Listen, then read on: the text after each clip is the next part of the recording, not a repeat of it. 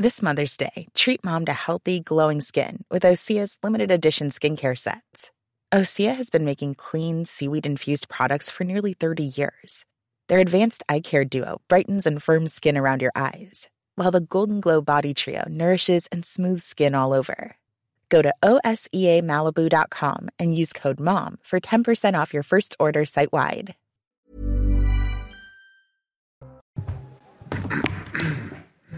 Attention, la musique peut être 19h. J'y viendrai. On est content ce soir. On va peut-être sortir, hein On va faire la fiette, non? Vous aimez bien cette chanson, Julien?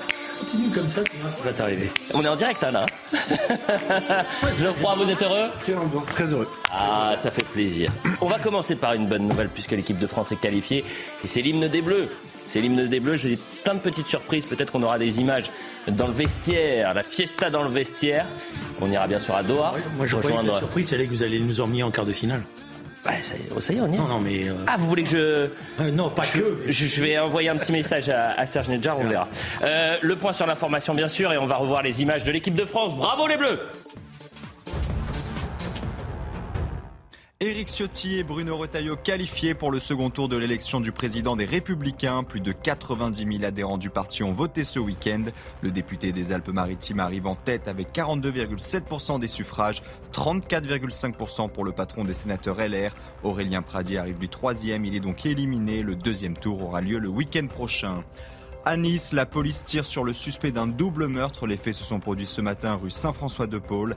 Un Iranien de 48 ans en situation irrégulière a été repéré près du marché de Noël. Il a sorti une machette et un couteau pour agresser une policière. Cette dernière a alors tiré et touché l'homme à l'épaule. Celui-ci a été interpellé, connu de la police pour des affaires de droit commun. Il est suspecté du meurtre de deux sans-abri retrouvés morts mercredi. L'Iran annonce la fin de la police des mœurs. Cette unité avait commencé ses patrouilles en 2006 avec l'objectif de faire respecter le code vestimentaire dans le pays. La police des mœurs est notamment à l'origine de l'arrestation de la jeune Massa Amini, une kurde iranienne arrêtée pour un voile mal porté. Sa mort en détention le 16 septembre a provoqué une vague de contestation qui perdure depuis près de trois mois. Voilà pour le point sur l'information avec Mathieu Devez. Mathieu Devez, à la 91e minute du match, il m'a montré son téléphone en me disant Tu vois, 2-0, j'avais tout vu, j'avais vu juste, j'étais le meilleur. Final, 3 buts 1. Il est dégoûté, euh, Mathieu Devez. Donc c'est pour ça que. Comment à 90 91e, il y avait 2-0. Ah 3, euh, non, il y a eu 3-0. 3-0, juste avant le, le but de l'équipe de France. Tiens, l'équipe de France, on va regarder les, les matchs, les images, puisque l'équipe de France s'est imposée. Bravo à nos Bleus. Franchement, ils ont fait un super match en huitième de finale de, de cette Coupe du Monde. La joie de Didier Deschamps, ça commence à la 44e minute avec le but d'Olivier Giroud. Devient officiellement le plus meilleur buteur de l'histoire des Bleus et des passes Thierry Henry. 74e minute, le premier but de Mbappé. Ça fait 2-0. Là, on commence à souffler. On se dit c'est bon.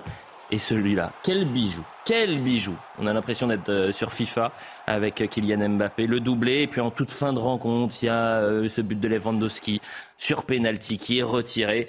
Les Bleus sont donc qualifiés pour les quarts de finale de la Coupe du Monde. On va rejoindre Louis Vix, notre envoyé spécial. Merci Louis Vix d'être avec nous. Vous êtes à Doha et vous êtes un homme heureux comme les 70 millions de Français ce soir. Euh, franchement, une nouvelle fois, les Français ont fait honneur à leur statut, c'est-à-dire quand même de champion du monde en titre.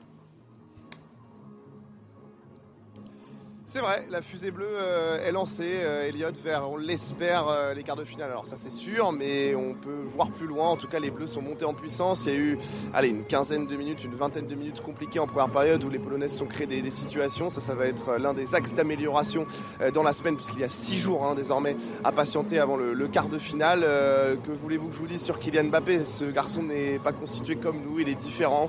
Il est sur des temps de passage records. D'ailleurs, le joli clin d'œil de l'histoire, c'est lui qui offre la passe décisive pour qu'Olivier Giroud devienne le seul meilleur buteur de l'histoire, 52e réalisation. Quant à Bappé, à peine 24 ans, euh, 33 buts en 63 sélections, c'est vous dire les temps de passage absolument phénoménaux euh, sur lesquels Kylian Mbappé est en train d'arriver. Et puis pour le reste, on a eu la confirmation qu'au milieu, Didier Deschamps avait trouvé la bonne formule. On a eu la confirmation également que défensivement, ça allait mieux. Jules Koundé a connu un match compliqué. Mais les Bleus sont lancés et vont pouvoir euh, tranquillement regarder tout à l'heure euh, le huitième de finale entre l'Angleterre et le Sénégal à Merci Louis Vix, merci à Mathilde Espinas qui vous accompagne. La joie des Français au micro de CNews. Et un petit mot et ensuite on passe au débat bien sûr. Un peu bridé au départ, euh, ça s'est euh, débloqué à la fin de la première mi-temps grâce au premier but.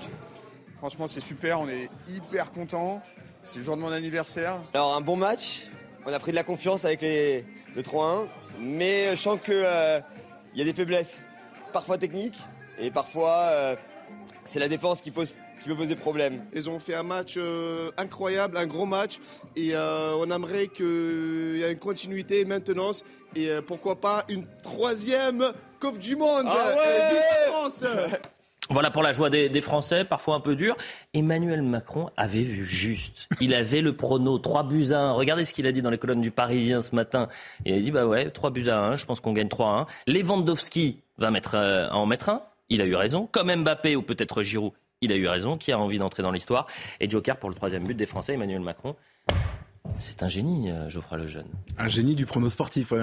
ça, ça Ouais, va. mais faut être honnête, Non, mais il a c'est pris un risque parce que Ah bah oui. il- ça se passe pas comme ça. Je peux vous dire qu'il s'en prend plein la tête sur la toile. Hein. Bon, en un mot, ça fait du bien cette victoire, ça fait même du bien au moral des Français avec les crises épidémiques, de l'énergie.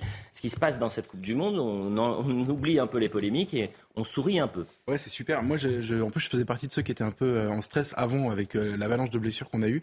Et là, je dois reconnaître que moi, c'est celui qui, est- qui joue au milieu de terrain à la place de Pogba et Kanté. Il s'appelle euh, Aurélien Chouameni, que je trouve exceptionnel, franchement. Et, euh, et puis, je suis super content pour Giroud, quoi, qui rentre dans l'histoire euh, et qui devrait pas être là normalement, qui aurait pas dû être sélectionné, qui, euh, qui était jugé trop vieux, trop ringard et qui en fait euh, marque l'histoire. quoi. Julien Drey. D'abord, il y a une équipe. C'est ça qui est intéressant, c'est ça qui fait plaisir. C'est une vraie équipe, un vrai, un vrai esprit d'équipe, avec des sacrifices. C'est-à-dire, on joue pas perso comme on, comme on dit, Mm. premièrement. Et après, il y a des joueurs qui sont évidemment des, des perles. Bon, Mbappé, évidemment. Mais moi, je, bon, Giroud, évidemment qu'il faut saluer, mais je salue aussi le, le gardien. Loris? Loris, parce que Qui nous a fait il sort pas le, kiffer quand même. il sort pas euh, la, la- la première occasion polonaise. Elle rentre dans le but.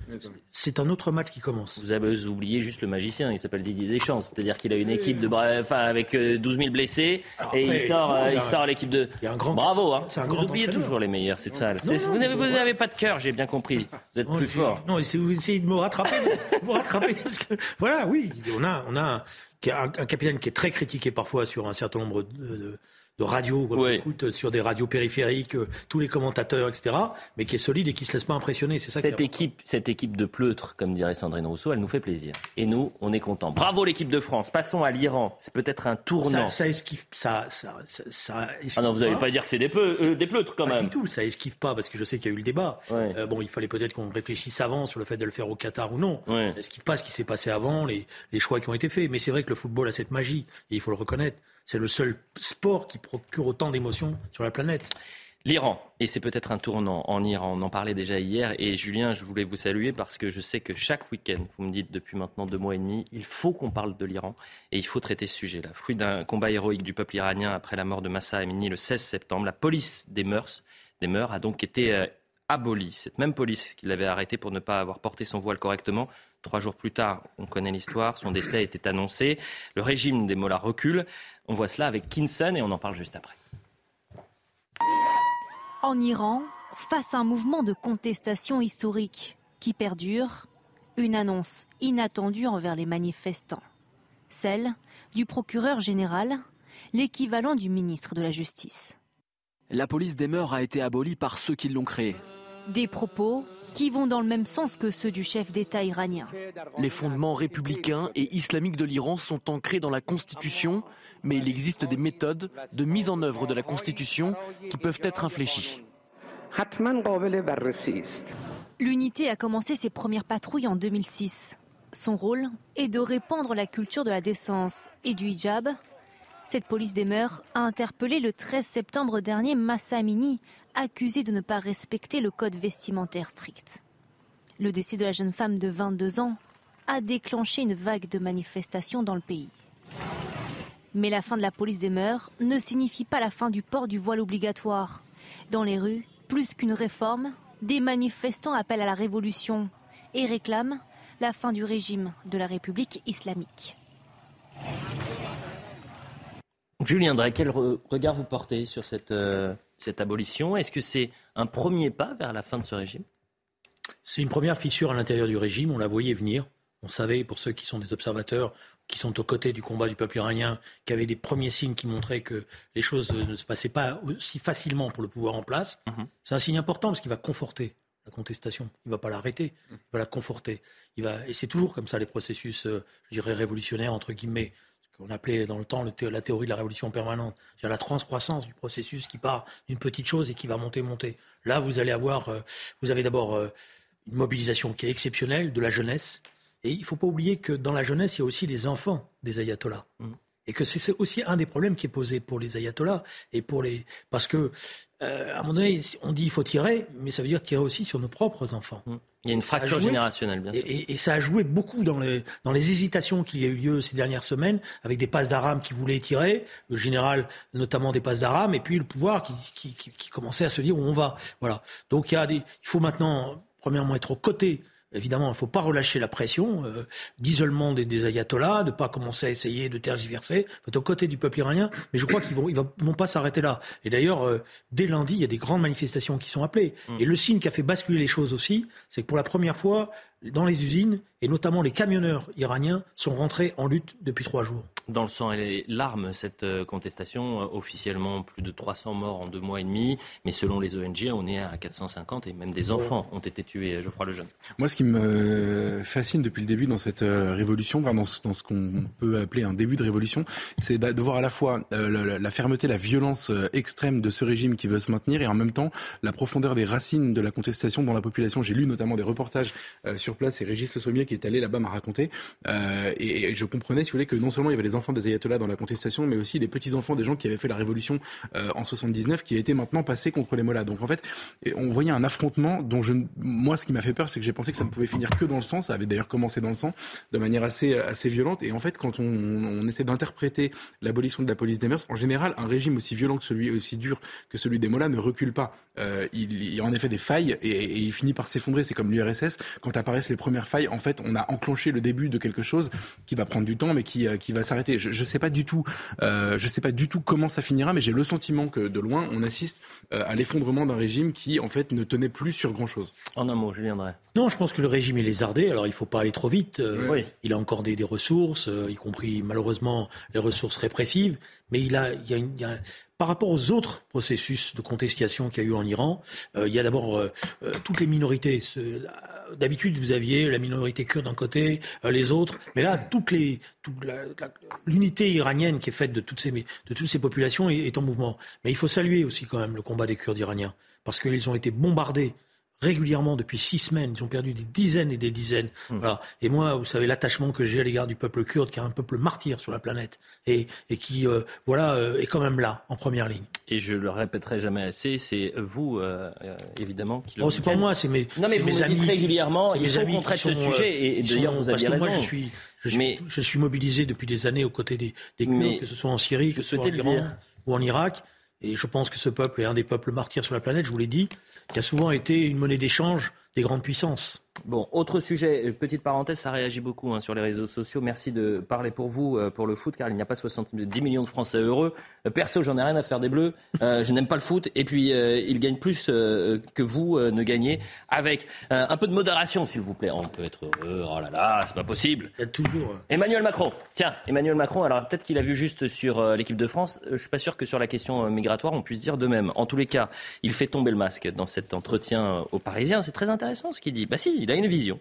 Voilà ce qu'il dit. La France a toujours été une terre d'immigration. Cela fait partie de notre ADN. C'est la force de notre pays et on a toujours eu besoin euh, pour notre économie aujourd'hui. Soyons lucides. Est-ce qu'on pense sincèrement que la restauration, les travaux agricoles et beaucoup d'autres secteurs tournent sans immigration? Il faut avoir l'honnêteté de le dire. La réponse et non. Est-ce que la France est une terre d'immigration? Est-ce que c'est l'ADN de la France, Geoffroy Lejeune? Bah non. Non, c'est faux en fait. C'est un postulat de départ qui est faux. En économie, quand on dit que le postulat est faux, tout le raisonnement derrière va être faux. C'est pareil quand on parle de de- d'immigration.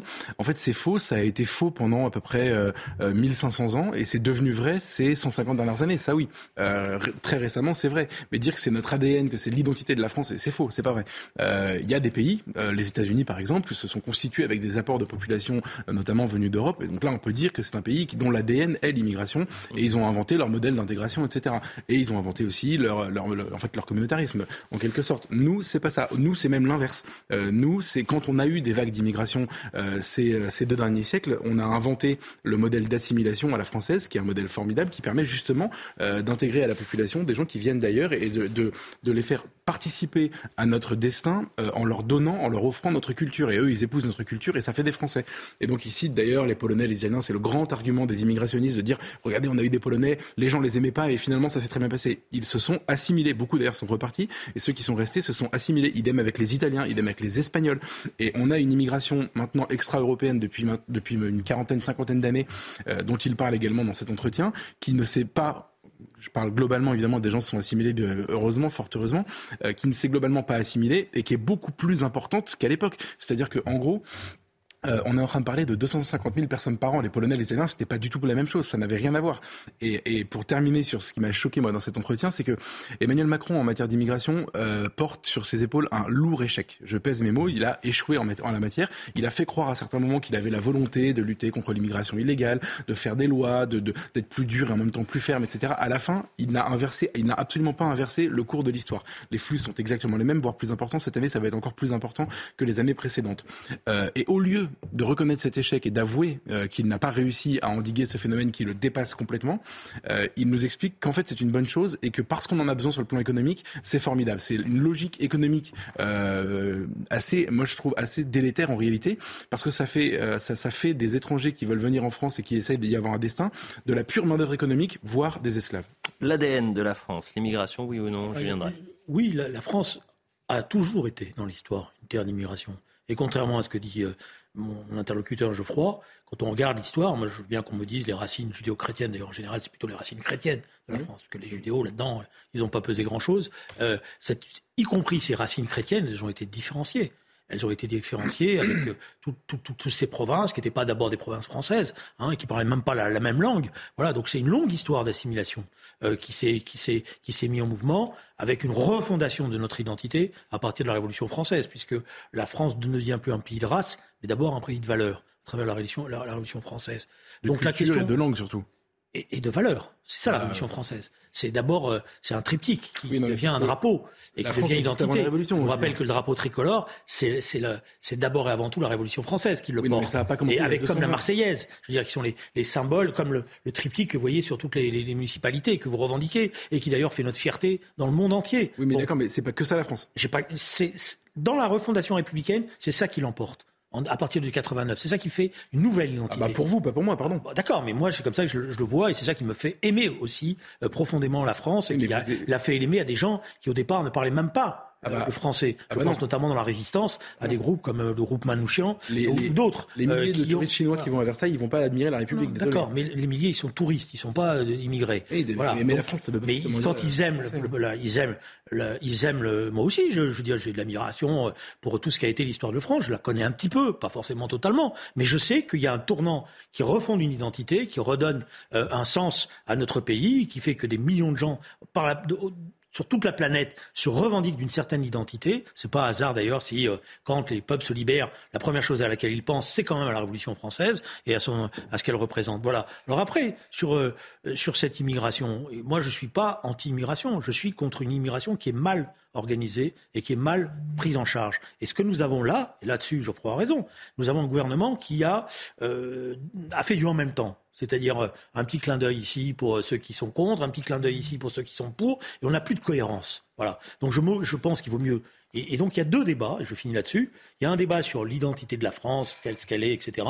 Bon, et puis il y a un débat sur le moment particulier dans lequel on est. Et dans ce moment particulier, il y a une très mauvaise gestion des flux migratoires qui fait, et je suis d'accord, qu'on donne le sentiment qu'on va aller chercher de la main d'œuvre parce qu'on n'est pas capable nous-mêmes de bien payer des salaires aux salariés français qui voudraient, euh, je dirais, faire ces travaux-là. On parlera, on parlera d'Éric Zemmour dans un instant, puisqu'il a célébré les un an de son parti, mais il a répondu ce dimanche à euh, Emmanuel Macron dans son il meeting. Répond comme il a répondu non, sur, monsieur Macron. sur la question du, de la manière dont il a vu euh, ce qui s'est passé en 1940, d'après moi, il s'est trompé. Lisons. Je vous rappelle, Lisons ensemble. je vous rappelle que monsieur, monsieur Zemmour a fait une grave faute historique. Je ne lui pardonnerai, moi personnellement, il le sait, je lui ai dit, je ne lui pardonnerai jamais la faute qu'il a fait sur les Juifs euh, étrangers qui auraient été soi-disant protégés par Pétain. Hmm. Et quand je lui ai rappelé ce qui s'était passé avec les Juifs hmm. d'Algérie et l'abolition du décret Crémieux en Algérie en 1940, alors qu'il n'y a pas un seul nazi encore, il était, il était obligé de me dire ah je me souviens pas de ça. Il le sait très bien, c'est sa famille. Ben oui, mais justement, il a nié sa propre histoire. C'est ça, mon, ça, mon étonnement. Dommage de, de, de, faire ce pas Mais oui, Euh, c'est une question non, mais vous voulez peut-être répondre à ça. Ah, Parce mais que moi, moi, je ne vais pas répondre. Euh, Allez-y, Geoffroy. Puis- Puisque non non mais sur Zemmour, honnêtement sur Zemmour le débat sur Pétain etc il a été tranché par la justice je vous rappelle qu'il a été relaxé par ailleurs D'accord, mais il, a- il s'est trompé quand même. non mais C'est vrai, il s'est, je m'excuse. Un débat avec Zemmour, moi, Non, non, je crois.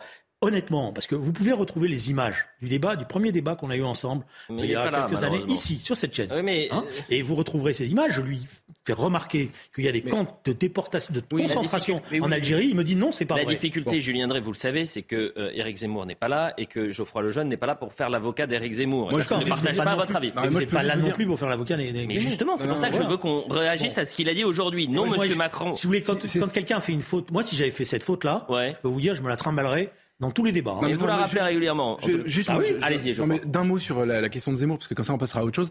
Euh, moi j'ai compris ce qu'il a voulu dire. J'ai compris ce qu'il a voulu dire. Le, le vrai sujet de son bouquin, parce que c'est dans un bouquin à l'époque qu'il écrit ça, c'est de dire que en condamnant euh, Vichy, on, on ne comprend pas que euh, comment il s'appelle euh, Pétain, a voulu euh, faire une différence entre juifs étrangers et juifs français. Et donc du coup, il y a, les juifs français ont été mieux traités sous l'occupation que les juifs étrangers. C'est ce que dit Eric Zemmour. Et donc il essaye. Lui, son sujet, Eh, c'est ça lui la permet ainsi de masquer le fait que le régime de Pétain était antisémite. Mais non, justement. C'est ça qu'il essaye de Alors, cacher. honnêtement, pardon. Enfin, moi, je pense pas que le régime n'était pas, de Pétain n'était pas antisémite. Et par ailleurs, je pense que Zemmour ne pense pas. Vous pensez que le régime de Pétain était antisémite ou non? Oui. Mais, et je, mais je pense que Zemmour le, le dit, le sait. Mais non, il ne pense Mais pas je ça. que c'est bon, peu importe. en Non, tous parce les cas, pense on s'éva- je pense on qu'en disant ça, peu, on porte atteinte. Mais non, justement, Geoffroy, je m'excuse de vous le dire. Il, euh, c'est sérieux Ouais. cette, cette petite. Non, non, mais prenez, traitez pas ces questions-là. Ah non, pas du tout. C'est juste que ça serait sérieux, très intéressant d'avoir l'intéressé, euh, Julien. Mais on peut l'avoir, mais on Mais- peut l'avoir sans lui. mais parce non, a- parce que c'est un personnage public. mais on est déjà. Mais attends, il faut qu'on ait l'autre débat. en D'accord, fait, mais- Je pense qu'il a été antisémite, mais il a été plus antisémite avec les juifs étrangers qu'avec les juifs français. Oui, mais bon, ce que c'est plus un- voulait dire. le- La démarche était une démarche antisémite. mais, mais bon, bref, c'est honnêtement une querelle Allez, s'il vous plaît. Quand les policiers français mais juste- font la rafle du Veldiz, ils collaborent avec le régime de Pétain, ils oui, savent ce qu'ils font. tout le monde C'est est pas tous les policiers. Revenons sur le sujet. Il y a plein de policiers voilà ce qu'il a dit ce dimanche, s'il vous plaît. Non, Monsieur Macron, la Ah, France mais c'est pas, une question importante. n'est pas une vieille terre d'immigration. Les immigrés européens du 19e et 20e siècle n'ont rien à voir avec les immigrés maghrébins et africains d'aujourd'hui. Euh, Et vous parliez justement de l'assimilation. Est-ce que l'immigration d'aujourd'hui est différente de celle d'hier? Parce que justement, cette question d'assimilation, elle n'est plus euh, efficace, efficiente avec cette nouvelle immigration. Mais alors, oui, absolument. En fait, on a, on a intégré des, des assimilés, des, des petites proportions d'étrangers pendant des décennies. Et un jour, on a changé de, notre notre immigration a changé de nature. C'est-à-dire que c'est pas une question de degré, c'est même pas une question de nombre. C'est que pendant longtemps, on avait une immigration de travail de voisins qui venaient, qui repartaient, etc. Ou et ceux qui restaient s'assimilaient. Un jour, on a eu une immigration de peuplement. Et c'est ça qu'on est en train de vivre aujourd'hui. Ce sont des voisins un peu plus lointains, mais des voisins aussi, puisqu'ils viennent de, du, du Maghreb ou de l'Afrique du Nord. Euh, et ils viennent pour s'installer. Et ils viennent en général pas du tout, ni, ni pour travailler, euh, ni pour. Enfin, la, la, la, la, la- la grande majorité. Mais si, 90 000 personnes par an au groupe familial, c'est énorme, c'est colossal. Euh, c'est pour ça que je, je fais exprès de- de- d'insister sur ce gros morceau de l'immigration. Euh, ce sont des gens qui viennent pour s'installer et ils viennent parce que notre système les y encourage, le système d'aide sociale, etc. Donc c'est ce que, euh, comment il s'appelle, Gérard Collomb appelait le tourisme social. On est aujourd'hui victime de ça. Nos propres règles ont créé cet appel d'air. Et donc, on a une immigration qui ne vient pas du tout pour partager un destin commun avec la France.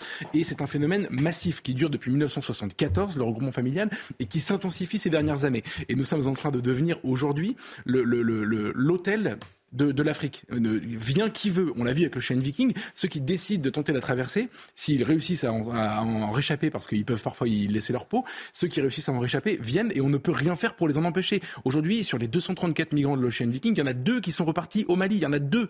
Deux. Les autres sont tous en France, en Europe, où ils veulent. C'est ça le problème. C'est ça que dénonce Zemmour. Et par ailleurs, je, je réponds juste deux choses sur Là, ce vous que avez vous voulez pas le, le défendre, mais vous le défendez quand même. Ah, mais sur le fond, sur l'immigration, ah. oui, ah oui, alors, vous avez Donc, aucun problème. Aucun Donc problème. vous êtes plutôt de son côté. Mais, ah non, mais ah ouais, c'est un, c'est un Ah bon. C'est un scoop. Sur l'immigration, c'est un scoop. Euh, ensuite, les deux choses. Vous, comme tous les gens de gauche. Oui, mais vous oubliez pas une chose, si vous me permettez, Geoffroy, dans votre démonstration. Euh, vous avez longtemps, ces, dernières, ces derniers mois, considéré que vous aviez une forme d'hégémonie culturelle sur le pays, sur ces questions-là. C'est-à-dire que les choses s'étaient Ah renversées. J'aimerais bien, mais pas du tout. C'était renversé. J'ai entendu euh, euh, Gilles William le dire. Ça y est, nous avons repris les choses. Ouais, mais bon, mais je constate quand même que dans le pays, c'est pas aussi simple que ça. Parce que dans les grandes élections, quand vous défendez ces thèses-là, avez bah, euh, ça marche pas. Mais je suis d'accord avec vous, mais attendez, et ça me désole d'ailleurs. Je pense que. Je, non, Oui, mais je- quand même, il faut en tirer des conséquences. Eh oui, mais j'essaie. Ouais, oui, quand j'étais jeune trotskiste, à un moment donné, je me dire- suis rendu compte qu'on était minoritaire et qu'il fallait quand même changer sur vous. un certain nombre de choses. Non, mais c'est pas à vous, Julien, que je vais apprendre que quand il y a 70% des Français qui euh, du grand mais remplacement. Alors il y a une victoire, non, attendez, une victoire intellectuelle, c'est ah. que en gros les gens sont convaincus du fait que c'est un problème, mais même vous d'ailleurs vous êtes capable de le dire. Donc euh, il y, a, des gens de droite et de gauche qui sont capables de le dire. Après, ça fait pas une solution politique. Mais moi je m'en fous, c'est pas mon métier, je fais pas de politique. Non, d'accord, mais bon, euh, si vous faites de la politique comme, bon, attendez, comme nous tous d'ailleurs, oui, d'accord, mais je, vous je avez votre avis sur la gestion de la société, sinon. et pardon, voilà. ça c'est un micro débat à l'intérieur du débat. Moi ce que je voulais juste vous, dire, vous objecter par rapport à votre démonstration, c'est que comme tous les gens de gauche, vous faites dater le début de la France à 1780. Non, j'ai pas dit ça. J'ai dit la. France. Regardez bien les termes que j'ai oui, bien sûr. A refondé. Le prenez pas à la légère. Oui, mais a son identité. Oui. Je le considère cela à partir de la Révolution eh française. Ben, moi, je vous dis non. Bah oui, mais là, il y a un désaccord, oui, bah, évidemment. Moi, je vous et donc une approche différente sur le rôle de la République et ce qu'elle représente. Parce que le problème, ça, je comprends bien. Mais tout le vice de, votre... pardon, tout, le. C'est pas un vice, le vice de raisonnement, c'est ah pas un vice euh, tout court, c'est un vice. De... Le vice du raisonnement de la gauche, il est là. C'est-à-dire. Mais non, il n'est pas là parce que pendant des années, pendant des siècles, on a considéré, malgré tout, c'est vous qui maintenant essayez de remettre en cause le rôle de la Révolution française. Mais oui, mais Alors, ce qu'elle a porté les lumières Oui, mais a porté. Le problème, c'est qu'à partir du moment où c'est là que vous datez la refondation hum euh, de la. C'est une autre histoire qui commence. Mais les valeurs portées par euh, la Révolution et les lumières, en réalité, c'est ça que vous dites. Hum. Les lumières sont universelles, donc elles sont partagées et partageables par. Mais c'est la France qui la première porte ces lumières-là. J'entends bien, mais à partir du moment où c'est partageable par n'importe qui sur la planète, comme vous l'avez dit, toutes les royautés autour, donc une idée en tête, c'est de tuer la Révolution française. C'est pour ça qu'il y a toutes ces guerres et qui vont produire par la suite Napoléon. Et à partir du moment où vous dites que le nouvel idéal français est universel et qui peut être partagé par n'importe qui sur la planète, comme vous l'avez dit tout à l'heure, ça veut dire, et c'est comme pour ça qu'on en est là aujourd'hui, qu'aujourd'hui vous considérez que quiconque partage ses valeurs peut décider, non, ça veut peut pas dire Non, non, non. Ah, ça c'est non, ça c'est un. Ah, bah, comment ça s'appelle euh, le régionnement par J'ai dit les valeurs de la France deviennent effectivement à partir du moment où elles sont défendues, des valeurs universelles. Ça veut dire que beaucoup nous envient ce que nous représentons et que nous avons à partir de là, c'est ça qui fait, c'est ça qui fait que pendant la résistance, pendant les heures les plus sombres de la France, la France, elle est là. Elle est là pas simplement pour les questions territoriales, elle est là parce que c'est une idée, la France. C'est une idée qui, suscite, une idée. qui suscite une telle ferveur, une telle mobilisation. Allez, c'est même si c'est un peuple, c'est une culture, c'est un, d'abord des, des paysages. Ah bah sinon, vous n'avez pas Mamouchian, sinon vous n'avez pas tous ces gens qui sont venus construire la France. Alors après, vous me dites qu'il n'y a pas d'assimilation. Non mais vous allez me dire après la pub, s'il vous plaît. Non, Julien. Non, malheureusement. Non mais parce qu'on déborde déjà ah, depuis plus d'une minute. Non mais Julien, ça fait plus d'une minute qu'on est en déborde. À la fin d'un discours. Tiens, euh, pour les deux, euh, on va terminer là-dessus. Si vous faites un discours euh, politique, Julien Drey, à la fin de votre discours, vous dites vive la France et vive la République. Moi, je commence par dire vive la République. Mais vous dites vive la France. Mais je dis vive la France. Qu'est-ce que vous voulez me faire dire que mais je suis non, pas, pas du tout. Non, ça c'est assez énervant. Mais Julien Drey, ça n'a rien à voir. Non, non, mais qu'est-ce que vous avez essayé de faire Parce que Jean-Luc Mélenchon, par exemple, dans ses discours, il dit vive la République, il dit vive la France. Des dizaines de fois. Mais parfois, il ne le dit pas. là Je lui ai entendu des dizaines de fois. Pourquoi vous m'agressez, Julien Drey Ça n'a rien à voir. C'est juste de. On peut faire député. Moi, j'ai des ancêtres. Oui. D'accord. Qui sont battus pour la France, alors que sur le fond, la France, elle faisait pas grand-chose pour eux parce qu'ils étaient dans des camps de concentration. D'accord. Ils sont battus pour ce pays. Vous n'avez pas le monopole de la France. C'est une question que je posais. Vous dites quoi Vive la France ou vive la République bah, je peux dire, les deux, mais je, dis surtout vive la France. Bah, moi, je attendez. dis les deux parce que la France, pour moi, c'est aussi la République. C'est aussi un sentiment partagé par les uns et les autres autour de valeurs communes. Voilà. C'est pas simplement de la géographie. La publicité, on revient dans un instant. Vous êtes méchant avec moi, Julien Drey. Non, je sais pas, c'est vous qui avez commencé à me oh, chercher. Oh, pas du tout. En me disant, vous ne voulez pas dire vive la France. Mais je sais je comment vous les pose la question parce Après, que ça m'a fait penser à Jean-Luc Mélenchon. Mais non, mais parce que ça, c'est un procès en permanence qu'on nous fait, nous, les, républicains, c'est qu'on est des anti-français. Bah non, eh, ah. mais, non, mais la question d'Eliott, la question je, je, je, fais encore le modérateur ici. Oui, bah, non, mais... il l'a posée à des porte-parole de Jean-Luc Mélenchon pendant la présidentielle et qui ne voulait pas reconnaître que Mélenchon ne disait plus vive la France. C'est pas, c'est pas au porte-parole de Mélenchon qu'il l'a posée, c'est à moi. Mais parce que, évidemment, avec ma modeste, personne, parce que il, va encore, il va encore y avoir 50 internautes qui vont venir euh, m'expliquer que je comprends rien. Non, que mais t'es pas Julien Drey sur les réseaux sociaux. On reviendra après la publicité. Est-ce que je vous. Non, non, surtout. La publicité. On parlera de Nicolas Dupont-Aignan et puis on parlera d'Éric Zemmour qui a fêté sa première année. Reconquête la première année. À tout de suite. Ça se, dispute la deuxième mi-temps avec Julien Drey Geoffroy Lejeune. Le point sur l'information et vous allez entendre euh, Nicolas Dupont-Aignan dans un instant, qui était l'invité euh, euh, du grand rendez-vous avec Sonia Mabrouk. Et il est revenu sur la question migratoire. Pour lui, le fait que les flux migratoires ne soient pas contrôlés, cette masse migratoire qui arrive, c'est une bombe à retardement. Ce sont les mots de Nicolas Dupont-Aignan et vous allez réagir juste après le point sur l'info avec Mathieu Devez. L'hôpital de Versailles visé par une cyberattaque, elle a eu lieu hier soir et perturbe toujours fortement l'activité du centre hospitalier situé dans les Yvelines. L'accueil des patients est par conséquent limité, le système informatique a été coupé et une cellule de crise a été ouverte. Un nouveau plan de lutte pour lutter contre les trafics de tabac. Le ministre des Comptes publics, Gabriel Attal, dévoilera demain un plan de trois ans. Parmi les mesures phares, le déploiement d'une dizaine de camionnettes équipées de scanners à rayon X capables de passer au crible un véhicule en une minute. Selon les douanes, plus de 600 tonnes de tabac de contrebande ont été saisies cette année. On termine ce journal avec la joie des supporters français au Qatar. Les Bleus sont qualifiés pour les quarts de finale du mondial. Une victoire 3-1 contre la Pologne. Le premier but est signé Olivier Giroud, son 52e avec la France. Le record de Thierry Henry est tombé et en deuxième mi-temps, place au festival de Kylian Mbappé. Une frappe soudaine dans la lucarne, 2-0 pour les Bleus. Et dans les arrêts de jeu, l'attaquant français nettoie une nouvelle fois la lucarne du gardien polonais. La Pologne sauve l'honneur avec ce penalty transformé par Lewandowski. La France affrontera en quart l'Angleterre ou le Sénégal samedi à 20h. Voilà pour le point sur l'information. Je rappelle que Mathieu Devez, qui a présenté le JT, il s'est trompé sur le pronostic de l'équipe de France. Il est vraiment, il est mal. On va essayer de le voir après. Il y a quelque chose contre Mathieu Devez Je l'adore, justement. Je l'adore, Mathieu. Euh, on revient sur euh, notre question, la question migratoire. Pourquoi? Et c'est tout un débat. Il était passionnant. Euh, la première partie était passionnante et c'est très intéressant de voir les deux visions de la France. Euh, euh, pourquoi on parle de l'immigration? Parce qu'Emmanuel Macron a accordé une interview à, à nos confrères du Parisien. Il dit la France a toujours été une terre d'immigration. Ça fait partie de notre ADN. C'est la force de notre pays et on a toujours eu besoin pour notre économie. Écoutez Nicolas Dupont-Aignan. Euh, il est beaucoup plus dur sur ce qu'il se passe aujourd'hui, la question migratoire aujourd'hui. Moi, je vois la réalité. Et comme tous les Français, c'est qu'Emmanuel Macron ne maîtrise rien. Et que l'immigration submerge la France. C'est tout. Et, que cette immigration euh, euh, n'est pas bonne pour ceux qui arrivent, parce que ils, espèrent dans quelque chose qu'ils ne peuvent pas atteindre. Euh, donc on ne leur offre pas le, le, rêve de leur vie et ils seraient beaucoup plus heureux dans leur pays d'origine si on aidait ces pays et qu'on avait une vraie politique pour l'Afrique notamment. Et puis euh, ils alimentent des tensions dans notre pays terribles. On ne se rend pas compte qu'on est en train depuis des années d'alimenter une bombe. Une bombe? À retardement, oui, une bombe à retardement. Parce que moi, je me réjouis pas d'avoir des ghettos dans mon pays. J'ai pas envie de voir ça. Sans parler du problème financier, parce qu'on est quand même le seul pays au monde qui finance tout cela. Donc c'est un coût exorbitant pour les finances publiques.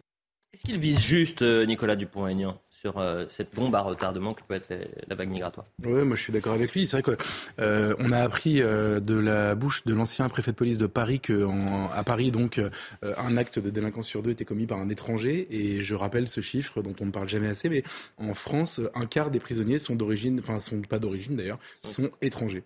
Donc ça veut dire que les ceux qui sont d'origine étrangère sont bien sûr plus nombreux. C'est colossal en fait ce qui est en train de nous arriver.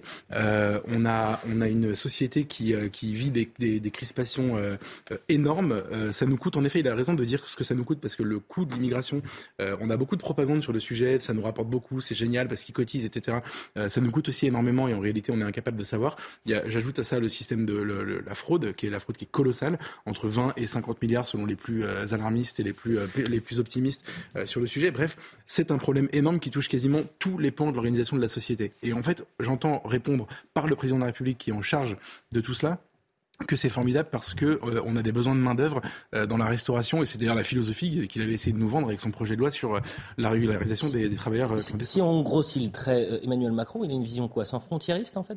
Il a une vision économiste et libéral. C'est-à-dire qu'en gros, il considère que euh, les hommes sont des sont des. Il, il, en fait, il a il est l'incarnation du du anywhere. Vous savez, il y avait euh, David Goodhart avait écrit un livre qui avait pas mal expliqué un, un, peu avant, mais qui expliquait la crise des gilets jaunes entre les somewhere et les anywhere. Les somewhere, c'est les gens qui sont de quelque part. Les anywhere, c'est les gens qui sont de nulle part. Les anywhere sont en gros nos élites qui euh, qui qui voyagent, qui ont des jobs à l'étranger, qui reviennent, qui partent, etc. qui s'adaptent, qui ont les moyens de tout ça. En réalité, qui sont les gagnants de la mondialisation. Et les somewhere, c'est les gens qui peuvent pas, qui restent sur leur territoire, qui sont bloqués. Et lui considère qu'en fait, on gagnerait à être tous des anywhere. Donc en fait, les hommes sont des êtres interchangeables en fonction des besoins du marché qui peuvent se déplacer à droite, à gauche.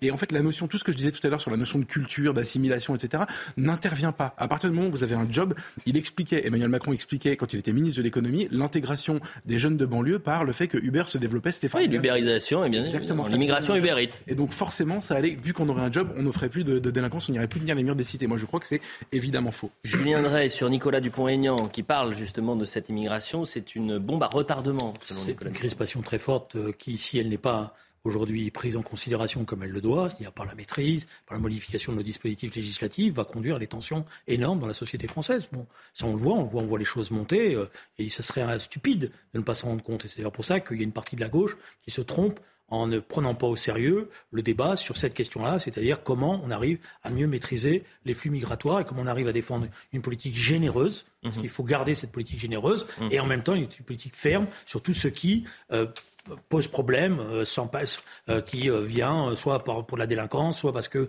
ils sont, ils ne respectent pas les lois et qu'ils viennent sans papier, etc. Et tout. Donc il y a, il y a effectivement, il y a eu une, il y a eu un dérapage ces, ces dernières années avec des discours très contradictoires, avec une législation de plus en plus complexe et aussi avec une crise sociale qui a fait qu'on a laissé, quand même, je vous le rappelle, se concentrer les mêmes dans les mêmes endroits et que savez, j'ai beaucoup de, respect pour, euh, la classe politique, pour les responsables politiques, mais euh, quand Nicolas Dupont-Aignan dit il faut pas faire des ghettos, j'aurais aimé qu'il soit plus solidaire quand il était en Essonne de villes qui étaient des ghettos. Voilà. Et euh, Nicolas Dupont-Aignan, il préférait payer les impôts qu'on lui, a- qu'on lui euh, donnait comme maire plutôt que de perdre. Et oui, le, le rés- le résultat, c'est que le député, le député que j'étais va se retrouver avec des villes où il y avait tous les problèmes sociaux et des villes qui n'avaient aucune marge de manœuvre dans la maîtrise de leur peuplement. Et donc, si on avait mieux réparti les choses, on n'aurait pas ces ghettos qui sont devenus effectivement pour les populations qui y vivent. D'ailleurs, les premières qui y vivent évidemment des ghettos euh, désignés à la vindicte populaire. Et puis, si vous me permettez, une remarque.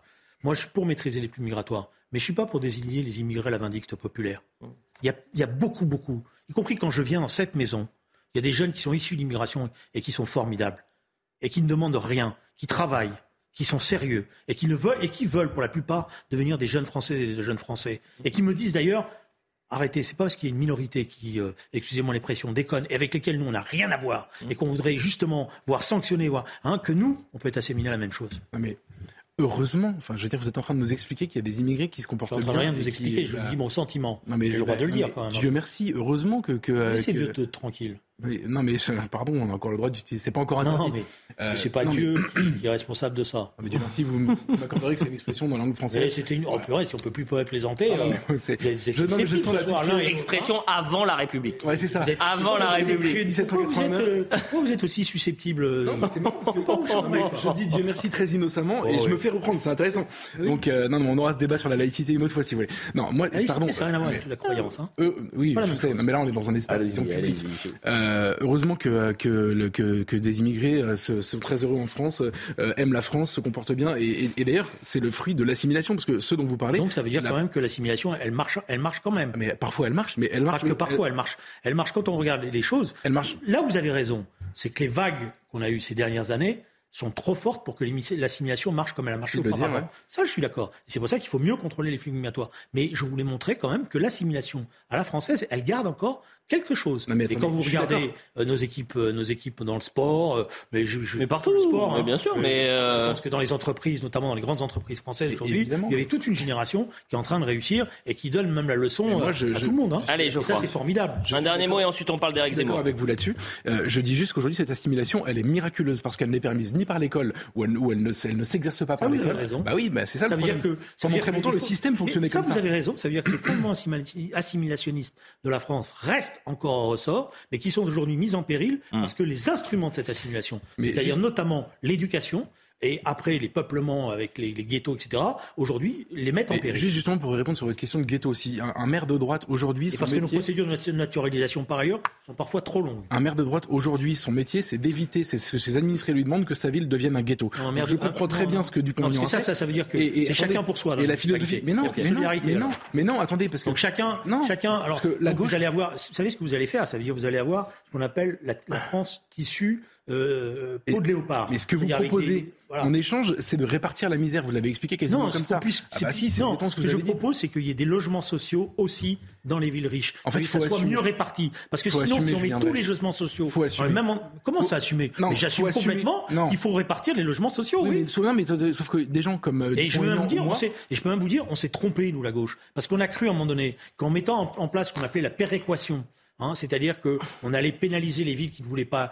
Ça allait marcher. Et on s'est rendu compte que les villes, elles préfèrent, Elles préfèrent payer. plutôt que d'accueillir. Et je les Résultat. comprends, et je les comprends. Mais non, mais vous pouvez pas. Vous comprenez pas. Non, mais si vous êtes tout, si vous faites un peu de politique, vous pouvez me dire, excusez-moi, vous pouvez pas me dire, je les comprends, parce que ça, c'est la. Si vous les comprenez, alors ça veut dire qu'on s'en sortira jamais. Vous plaisantez Ça veut dire attendez, qu'on mais s'en sortira jamais. vous Parce que vous apporter. allez avoir des ghettos, mais, Mais- dans ces ghettos, non, vous allez avoir de la violence, Mais vous vous allez avoir des non. et qu'on n'arrivera Mais- jamais à les casser. Mais non, l'immigration. Voilà. Mais vous Donc c'est une fatalité. Déjà, Geoffroy Lejeune. vivez, Macron et vous, vous êtes tous pareils. Vous vivez, vous vivez dans un monde où l'immigration est un phénomène inéluctable. Vous avez parlé tout à l'heure de générosité. La générosité française aujourd'hui, c'est même- 234 migrants qui arrivent à bord de l'Ocean Viking. On n'en renvoie que deux. c'est Il y a problème- 200 tentes devant le Conseil d'État de gens qui n'ont rien à faire là, qu'on vous n'aurait jamais, jamais dû laisser rentrer. Et vous voulez qu'on se répartisse cette misère-là Moi, non, je on suis se contre répartit ça. pas la misère. Mais si, c'est non, ce que vous non, non, proposez. c'est pas ça. On se répartit pas la misère. C'est parce que, d'ailleurs, j'ai remarqué que euh, Dupont-Aignan lui-même, euh, Monsieur Dupont-Aignan l'a reconnu lui-même. La- le premier combat, c'est d'empêcher qu'il y ait l'immigration. Hum. Et pour empêcher qu'il y ait l'immigration, c'est d'avoir des phénomènes de coopération qui permettent Avec que les populations restent sur leur terrain, sur leur, dans 20 leur territoire. Parce que la plupart de, parce qu'il y a beaucoup de gens qui viennent et qui viennent pas avec, à part plaisir. Voilà, c'est pas, je, il y a, il y a effectivement euh, une minorité qui pense utiliser, etc. Mais il y en a beaucoup qui le font parce qu'ils peuvent pas faire autrement, notamment dans les pays euh, des, des grands lacs et où nous, nos multinationales continuent à corrompre ces États et pas, leur permettre de se développer. Et il n'y a aucune démocratie. On accepte qu'il n'y a aucune démocratie. C'est ça la réalité. Si on permettait à ces pays-là de se développer, on voit d'ailleurs maintenant quelques pays commencer à se développer, eh bien, il y aurait moins de migration. Et donc, c'est pas de la générosité, c'est pas en dire, moi je suis d'accord pour dire qu'il y a une identité, que dans cette identité, il y a une, une part euh, culturelle très importante, etc.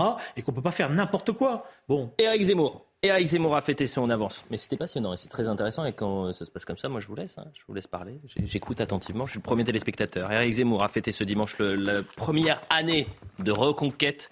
Son parti, annoncé par le discours de Villepinte de celui donc euh, d'aujourd'hui, du Palais des, des Sports de Paris. 4000 personnes étaient présentes euh, aujourd'hui. Un parti qui revendique 130 000 adhérents en l'espace d'une année. Et voilà ce qu'il a dit. Ne soyez pas pessimistes que tous ceux qui euh, prédisent notre mort se mettent bien une chose en tête. Nous venons de naître. Nous venons de naître. Éric Zemmour à la relance. Vous y croyez Euh, Est-ce que ça peut durer ou pas Je crois le jeune. Je sais, je Après la reconquête, la renaissance. Ou la naissance. Je, je saurais pas dire euh, quel est l'avenir politique de Reconquête, mais c'est vrai que moi je faisais partie de ceux qui trouvaient, euh, en fait moi je l'ai observé monter jusqu'à un moment donné 18% dans les dans les enquêtes d'opinion, donc je considérais que 7% c'était un échec cuisant à la présidentielle et tout. Après j'ai un peu réfléchi et c'est vrai que c'est un parti qui avait euh, six mois d'existence euh, sur un espace politique déjà un petit peu euh, euh, obstrué par euh, la candidate Valérie Pécresse et puis mais Marine Le Pen surtout. Euh, il a fait 7%, il est au-dessus de, de- du score, euh, je crois en cumulé d'ailleurs de des Républicains et du Parti socialiste. C'est pas euh, c'est pas c'est pas déshonorant du tout ce qui s'est passé. Maintenant, je pense qu'il y a une chose euh, sur laquelle Zemmour euh, peut doit s'appuyer s'il veut que son aventure politique continue. C'est en fait il a il est le seul aujourd'hui à tenir le discours que veulent entendre tous les gens qui votent soit pour les Républicains, enfin une majorité des gens qui votent soit pour les Républicains, soit pour le Rassemblement national, soit pour lui. C'est-à-dire euh, le discours de mettons-nous ensemble pour gagner enfin contre la gauche. Euh, Il faut, faut se mettre dans la tête d'un électeur de droite qui a voté, euh, qui a vu la victoire de Nicolas Sarkozy en 2007 et qui depuis n'a vécu que des défaites. Et aujourd'hui, il y a la, moitié des, sympathisants des Républicains qui veulent une alliance euh, à droite et euh, une, euh, très très grande majorité des sympathisants euh, Rassemblement national qui le veulent. Et il est le seul à porter ce discours dans le débat public dans les partis de droite. Je pense que c'est son créneau aujourd'hui pour se frayer un chemin et essayer de, rebondir. Et après, qu'est-ce que ça va donner? Je peux pas vous dire, je- je- j'en sais rien. Et après, pardon, j'ai terminé juste sur un truc. À l'origine, Éric Zemmour est un intellectuel, un polémiste, etc. Et il avait, pour moi, cette candidature, c'était une candidature de combat culturel avant tout. C'est même s'il pouvait pas gagner, euh, il le faisait parce qu'il voulait imposer son thème. Moi, il me l'a expliqué comme ça six mois avant de se déclarer candidat. Euh, écrit un livre sur lui et il me dit, je, vais, c'est celui qui, euh, il citait une phrase de Mitterrand qui était soufflée, je crois, par Jacques Pilan. C'est celui qui arrive à mettre son thème dans la tête des Français qui remporte l'élection. Et lui, il voulait le faire avec l'immigration, le grand remplacement. Il faut, faut constater que ça n'a pas marché. Ça a marché pendant quelques mois et au moment de l'élection, ça n'a pas marché. Depuis qu'il a perdu, le thème est revenu dans le débat public. Julien Drey. Enfin, le thème est revenu. Quand on regarde les préoccupations des Françaises et des Français, euh, les sondages ne montrent pas que le thème est revenu. Il n'est pas le numéro un, le thème l'immigration. En tout cas, dans La l'actualité, pardon. La, la question, euh, donc c'est pas exactement la même chose Ouais. déjà. Euh, la le thème qui est aujourd'hui dominant euh, pour nos concitoyens, et à juste titre d'ailleurs, c'est la question du pouvoir d'achat, c'est la question euh, des conditions de vie, c'est la question de, de la guerre. Bon, c'est c'est quand même ça qui, est- qui, qui préoccupe le plus nos concitoyens. Ça veut dire quoi? Ça veut dire que par rapport pour les républicains et notamment pour la gauche, ce qui m'intéresse là, parce que je suis de gauche, euh, et par responsabilité, ça veut dire qu'il faut rien laisser sur ce terrain-là. C'est-à-dire faut avoir une ligne claire, pas donner le sentiment qu'on on flotte, qu'on est pour euh, que tout se passe n'importe comment, etc. Donc il faut avoir une, fermeté sur l'application des règles de la République, une fermeté sur la, la, la, gestion des flux migratoires et une fermeté pour la meilleure vie en commun et donc la meilleure répartition de toutes les populations. Et à partir de là, revaloriser les instruments comme l'instruction publique, etc. Si on a cette fermeté-là, je crois que ce ne sera pas le thème dominant des campagnes électorales. Mais si on n'a pas cette, euh, si on a cette hésitation, cette tentation euh, d'avoir une sorte de, de, vision qui au départ se veut généreuse, mais après est, est, laxiste, eh bien effectivement, ça deviendra, ça peut revenir un des thèmes. Mais en même temps, il a, il a quand même en face de lui un adversaire euh, qui compte, hein, c'est le Front National. Donc c'est la bataille électorale, elle se joue pas sur les chaînes de télévision pour lui. Je vous le dirai tous les dimanches. Hein. Quoi? Ça n'existe plus, le Front National. ouais, ben, voyez. non, autre déclaration qui est intéressante. ça veut donc dire que, quelque part, ils n'ont pas réussi dans ma tête à faire cette mutation. Et que vous n'êtes pas la cible, la première cible. Euh, autre déclaration quand même qui est intéressante parce que vous avez parlé du grand remplacement, mais il y avait aussi dans cette campagne et dans cette théorie, cette thèse, c'est le grand déclassement, oui, le sûr. déclin français. La France d'Emmanuel Macron ne se contente pas d'accueillir le tiers-monde, elle veut devenir le tiers-monde. Le déclin français, c'est peut-être là où euh, il appuie, euh, où ça fait mal en quelque sorte, parce que le déclin français, on le voit tous les jours, que ce soit dans la santé, dans l'éducation nationale, euh, même notre armée, ce déclin, ce déclin de l'État et ce déclin français, on le voit au quotidien en quelque sorte. En fait, moi, pour avoir beaucoup lu, voire lu tous les livres d'Éric Zemmour avant qu'il se lance en politique, il est hanté par le déclin. C'est quelqu'un qui qui est hanté et qui d'ailleurs explique que les grands hommes que lui admire dans l'histoire de France étaient hantés de la même manière par le déclin. C'est-à-dire que Napoléon est hanté par le déclin de la France, le général de Gaulle est hanté par le déclin de la France, et ils essayent de, de de, sublimer, en tout cas de retarder l'échéance. C'est exactement ce que De Gaulle dit d'ailleurs, il retarde l'échéance. Il essaye, de, de, par sa prestance et par, sa, par son action politique qui est exceptionnelle, euh, de, de, de, de, faire un trompe-l'œil pour ne pas montrer que la France est en train de devenir de plus en plus petite. Et, et en fait, Eric Zemmour, je pense, se vit de la même manière. Donc le, le déclin, c'est quelque chose qui est présent chez lui dans ses livres, pour le coup, depuis le tout début. Julien, vous le connaissiez bien avant moi et je pense que vous constaterez qu'il a, il a, il a depuis longtemps pensé la même chose. Euh, après, euh, ce que je, ce que j'entends dans ce discours, c'est une manière de se raccrocher aussi à l'actualité, c'est-à-dire que euh, toute l'obsession de Zemmour, encore une fois parce qu'il vient euh, du, du, monde des idées, c'est de dire qu'il a raison. Et, euh, et, et donc l'accumulation de petites choses qu'on voit tous les jours, qu'on commande d'ailleurs ici sur des plateaux de télévision, c'est-à-dire ici une agression à la hache, ici une, un bateau qui rentre dans le port de Toulon alors que à l'origine on n'était pas censé l'accueillir, un hôpital qui ferme, les services publics qui se délabrent, l'école qui vit une offensive islamiste, et ben il s'en sert pour essayer de prouver que son diagnostic était bon 2017, en 2022, pardon, quand il s'est présenté. Un dernier mot sur le déclin français. Moi, ça fait depuis tout, que je suis tout petit, donc ça fait très longtemps que j'entends parler du déclin français. Euh, régulièrement, il euh, y a des auteurs à la mode qui viennent pour nous expliquer. Alors, il y a des choses qui vont pas en France. Oui. Moi, j'en ai. D'accord, mais je ne suis pas de, de ce courant de l'autoflagellation permanente de la France. Il y a toujours l'impression que la France va mourir, que la France va disparaître. Moi, je crois en la France.